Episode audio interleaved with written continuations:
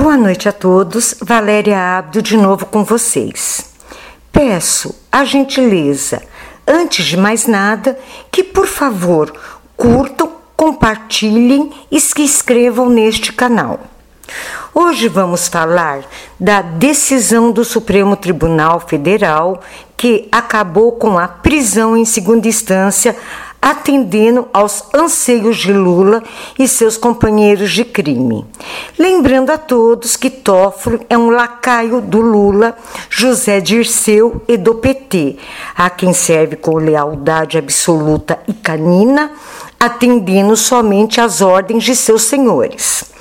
Antes de mais nada, se faz necessário fazer um apanhado histórico de nossas constituições, todas elaboradas para atender os anseios das sociedades dominantes da época. Mas todas, com exceção da elaborada em 1988, jamais tiveram como preceito constitucional o início do cumprimento da pena somente após o trânsito em julgado do processo penal. Isso foi inovação da Constituição de 1988, após a redemocratização do país, a qual foi elaborada por constituintes sabidamente conhecidos pelo seu viés esquerdista e para os partidos de esquerda. Constituição de 1824 contendo 179 artigos, é considerada pelos historiadores como uma imposição do imperador. Eram quatro poderes: o moderador exercido pelo imperador, o executivo, legislativo e judiciário. A Constituição de 1881 estabeleceu o sufrágio universal masculino para todos os brasileiros alfabetizados maior de 21 anos de idade, com o voto descoberto, isso é, aberto. Foi a primeira Constituição da República. A Constituição de 1934 tinham como principais inovações o voto secreto e o sufrágio feminino, a criação da justiça do trabalho, definição dos direitos constitucionais do trabalhador. A Constituição de 1937, conhecida como Constituição do Estado Novo, outorgada por Getúlio Vargas, no mesmo dia que é implantada a ditadura do Estado Novo. É a quarta Constituição do Brasil e centraliza o poder na figura de Getúlio Vargas. Era uma Constituição autoritária, ditatorial. A Constituição de 1946 consagra as liberdades expressas na Constituição de 1934 que haviam sido retirados em 1937 por Getúlio Vargas. A Constituição de 1967 legalizou os governos militares. A Constituição de 1969, que vigorou durante o regime militar, e, finalmente, a famigerada Constituição de 1988, que instituiu, entre outras coisas, a função social da propriedade privada urbana. E onde surgiu o MTST e MST, bancados com dinheiro público, entre outras organizações, todas de viés esquerdistas. Com exceção da Constituição de 1988, nenhuma outra previu que a execução penal se iniciasse somente após o trânsito em julgado de todos os recursos. E, mesmo com a Constituição de 1988, até 2009, sempre se permitiu o início da execução penal após o trânsito em julgado em segunda instância. Esse entendimento mudou em 2009 e vejam que coincidência! Quando Sérvoli Toffoli ascendeu ao Supremo Tribunal Federal e Acredito eu, Valéria Ábido, que esse entendimento mudou para preservar os amigos em caso de corrupção, lavagem de dinheiro e crimes de colarinho branco. E teve como pano de fundo o fazendeiro Omar Coelho Vitor, que atirou em um homem que teria paquerado sua mulher. Pela tentativa de homicídio, foi condenado a sete anos e seis meses de prisão. Beneficiado pela prisão após esgotados todos os recursos e com bons advogados e com muito dinheiro, recorreu, recorreu, recorreu até que sua punibilidade foi vencida pela prescrição. Legal, não aquilo que eu já falei em vários outros vídeos. Esse processo foi um tubo de ensaio. A experiência deu certo. Pensaram os integrantes do Supremo Tribunal Federal. Vamos manter esse entendimento, porque muitos de nossos amigos e padrinhos precisarão desse expediente para não cumprir suas penas. Lembrando que o mensalão foi descoberto em 2005. O julgamento começou em 2012 e somente terminou em 14 de 3 de 2014. Então, eles já estavam em 2009 se preparando para o julgamento do mensalão e assim fazer com que aqueles condenados somente cumprissem suas penas em regime fechado após esgotados todos os recursos em todas as instâncias. Já estavam se preparando para isso. Começou o mensalão, tá? Vocês vejam aqui a coincidência.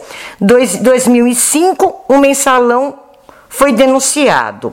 2009 se muda o entendimento de que não pode se prender após o julgamento em segunda instância, apenas quando esgotado todas as instâncias, tá? O julgamento do mensalão já começou em 2012 e terminou em 2014. Vocês estão vendo as coincidências, como tudo muda conforme a política do momento? Continuando. Em 2016, o Supremo Tribunal Federal mudou novamente seu entendimento. Porque Lula, nesse caso também do mensalão, não foi atingido, né? Vamos lá.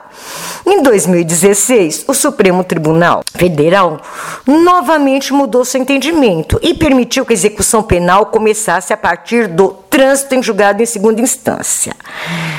Ah, mas se arrependimento matasse Toffoli, Gilmar Mendes, Lewandowski, aquele que inovou no impeachment da Dilma e não lhe suspendeu os direitos políticos, Marco Aurélio também já estariam mumificados, pois jamais imaginaram que seu ídolo e líder fosse condenado por Sérgio Moro e passasse a cumprir pena já com o trânsito em julgado em segunda instância. Jamais imaginaram que a justiça alcançaria Lula, pois o imaginaram blindado totalmente. Mas se não fossem as relações premiadas, que só foram possíveis com o medo de já começarem a cumprir a prisão quando do trânsito em julgado em segunda instância, jamais alcançaríamos o Luladrão. Então, senhores e senhoras, podemos concluir que o Supremo Tribunal Federal é um órgão totalmente politizado e político político que decide conforme suas conveniências a proteger aqueles que lhes garantiram a ascensão à mais alta corte do país. E a se protegerem também, porque alguns de seus ministros podem, algum dia, estar na mesma situação de seus senhores. Lembrem-se, senhores, que Dias Toffoli deu a canetada não para proteger Flávio Bolsonaro, como todos pensam, mas para proteger a si mesmo e sua mulher, para proteger Gilmar Mendes e sua respectiva cônjuge, que já estavam todos sendo investigados pelo COAF por movimentações suspeitas, lavagem de dinheiro e outros crimes. Tá? Então vamos deixar claro novamente: não foi para proteger Flávio Bolsonaro. Foi para protegerem a si mesmos, membros do Supremo Tribunal Federal e suas companheiras. Vejamos. Primeira instância e segunda instância. São analisadas seus argumentos e votos longos e desnecessários, bem como sua ginástica mental para justificar a prisão somente após esgotados todos os recursos, não se justificam de forma alguma primeira e segunda instância. São analisadas as provas materiais produzidas e, através delas, se decide pela absolvição ou condenação do réu. Da sentença de primeira instância, recorre-se para a segunda instância através de recurso de apelação. Nessa instância, ainda se analisam as provas produzidas e constantes dos autos. Por isso, há o efeito que chamamos de suspensivo da decisão de primeiro grau. A turma do Tribunal de Justiça irá analisar novamente as provas e decidirá se mantém a condenação, se absolve o réu ou se diminui ou aumenta a pena combinada. A essa sentença chamamos de acórdão. E esses recursos chamamos de recursos ordinários. A partir daí, temos a terceira e quarta instância, Superior Tribunal de Justiça e Supremo Tribunal eh, Federal, respectivamente. Ao Supremo Tribunal de Justiça, o recurso se chama recurso especial, e ao Supremo Tribunal Federal, recurso extraordinário. Esses recursos, senhores, não têm efeito suspensivo. Não suspendem a condenação dada em primeira e segunda instância. E através desses dois recursos, não se pode mais analisar as provas materiais produzidas. Isso já se esgotou nas instâncias extra, ah, nas instâncias ordinárias, primeira e segunda instância. Já são matérias, vamos assim dizer, tá numa linguagem assim bem para que vocês possam entender. Vamos dizer assim, prescritas tá? A análise dessas provas prescreveram, porque o terceiro e a quarta instância não podem analisá-las, são proibidas por norma constitucional de analisar provas materiais, tá? Portanto, quanto a isso, vamos dizer tá? Com toda certeza. Já houve o trânsito em julgado de todos os recursos, pois o princípio da culpabilidade e a presunção de inocência que tanto ontem se falou já deixou de existir pela confirmação da sentença pela segunda instância, porque, de novo, repetindo, terceira e quarta instância não se analisam provas produzidas. Então, usando o raciocínio lógico, já transitam em julgado as provas, a análise das provas produzidas, não há mais a se declarar se o réu é culpado, inocente ou não pois já foi confirmada através de um acórdão dado pelo Tribunal de Justiça. Espero estar me fazendo entender, espero que não esteja tão complicado. Vocês podem, por favor, aquilo que não entender, deixarem as perguntas nos comentários que com muito prazer responderei a todos. Os recursos especiais e extraordinários são chamados de recursos extraordinários, pois somente podem analisar o recurso especial quando da decisão recorrida contrariar tratado ou lei federal, ou negar-lhe vigência e julgar válido ato de governo local contestado em face de lei federal. Vejam, não pode analisar provas, apenas quando contrariar tratado ou lei federal tá? E o recurso extraordinário somente é cabível quando contrariar dispositivo da Constituição Federal. Declarar a inconstitucionalidade de tratado ou lei federal, julgar válida lei ou ato de governo local contestado em face da Constituição e julgar válida lei local contestada em face de lei federal. Então vejam, senhores, o recurso especial que cabe ao Superior Tribunal de Justiça e o recurso extraordinário que cabe ao Supremo Tribunal Federal não podem analisar as provas que serviram de base para a condenação.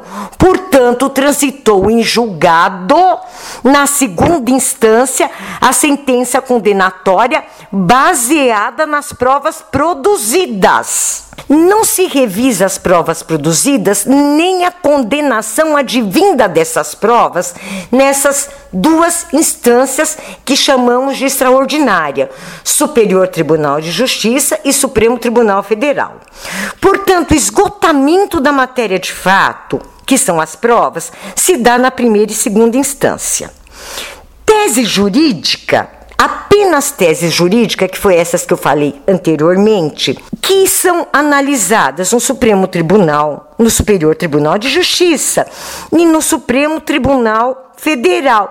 Volto a repetir, e não matéria de fato. Matéria de fato são provas produzidas. São aquelas matérias que se discute: essa prova é válida, essa prova não é válida, uh, essa prova realmente serve para condenar, essa prova não serve para condenar. Isso é matéria de fato, aquela matéria que necessita de provas, de testemunhas, de perícias.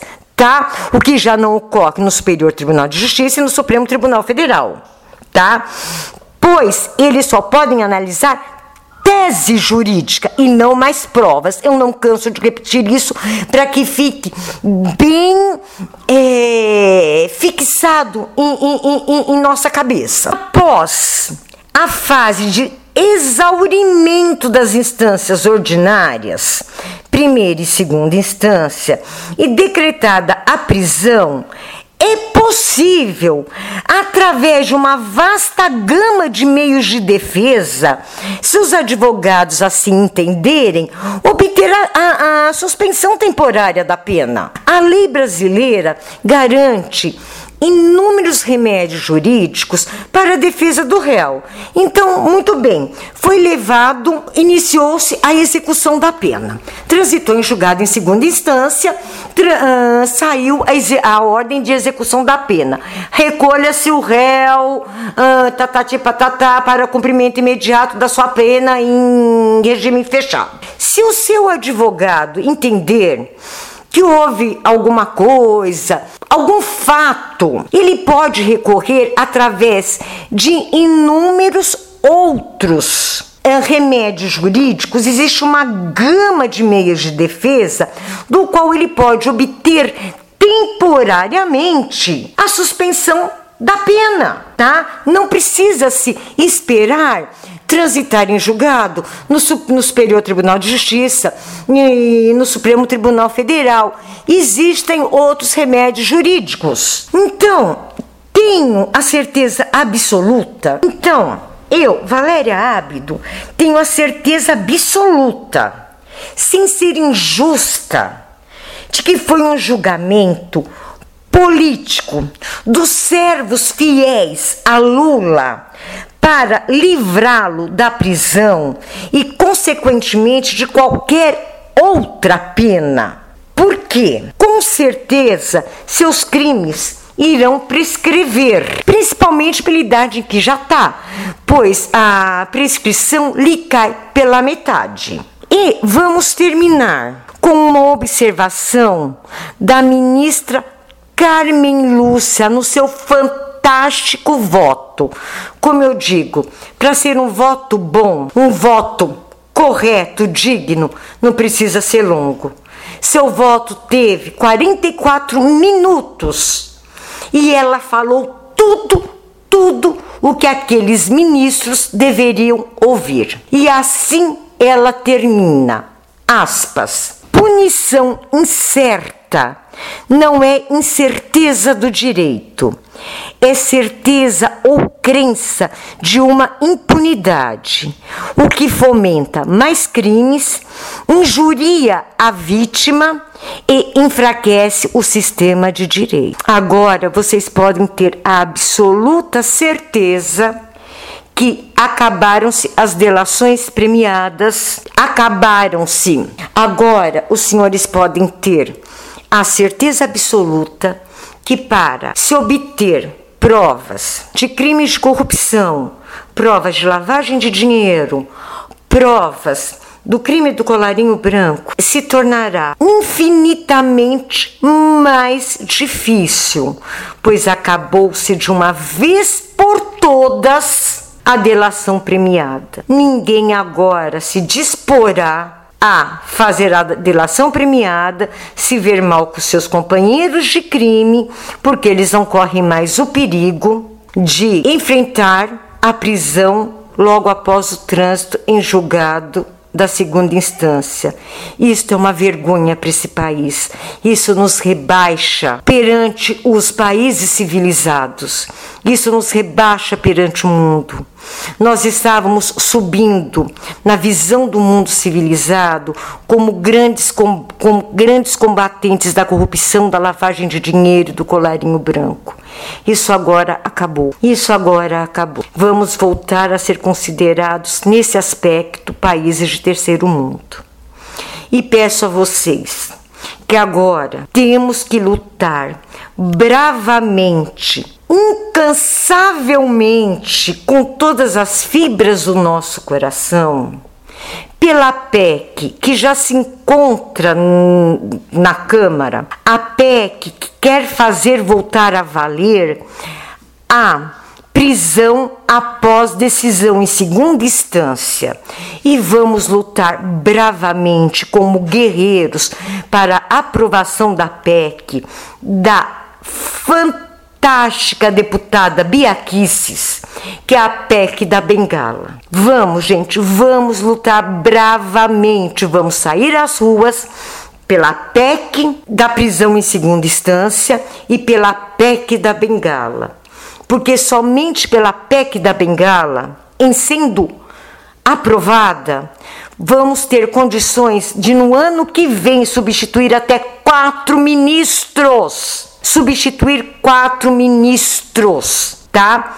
E com a PEC, que quer a volta da prisão em segunda instância, mesmo que a gente não substitua esses traidores da pátria, esses sem vergonhas, esses servos fiéis aos seus senhores, não vamos necessitar do apoio desses infiéis, desses sujos, desses hipócritas, desses não tenho o que falar. Não tenho o que falar. Me desculpem, não tenho mais o que falar. Eu acho que eu já falei tudo que eu poderia ter falado. E amanhã espero estar de novo com vocês, se Deus assim nos, assim nos permitir. Desejando a todos uma noite de sono maravilhosa nos braços de nosso Senhor Jesus Cristo. Até amanhã.